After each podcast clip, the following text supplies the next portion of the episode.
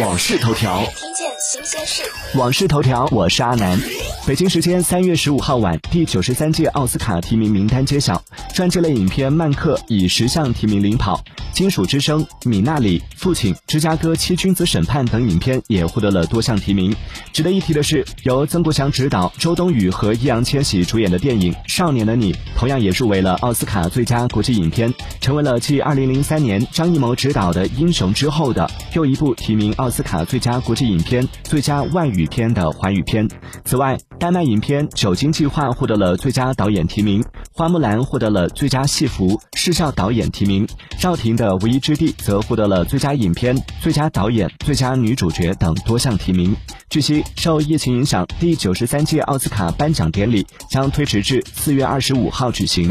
订阅关注网讯头条，了解更多新鲜事。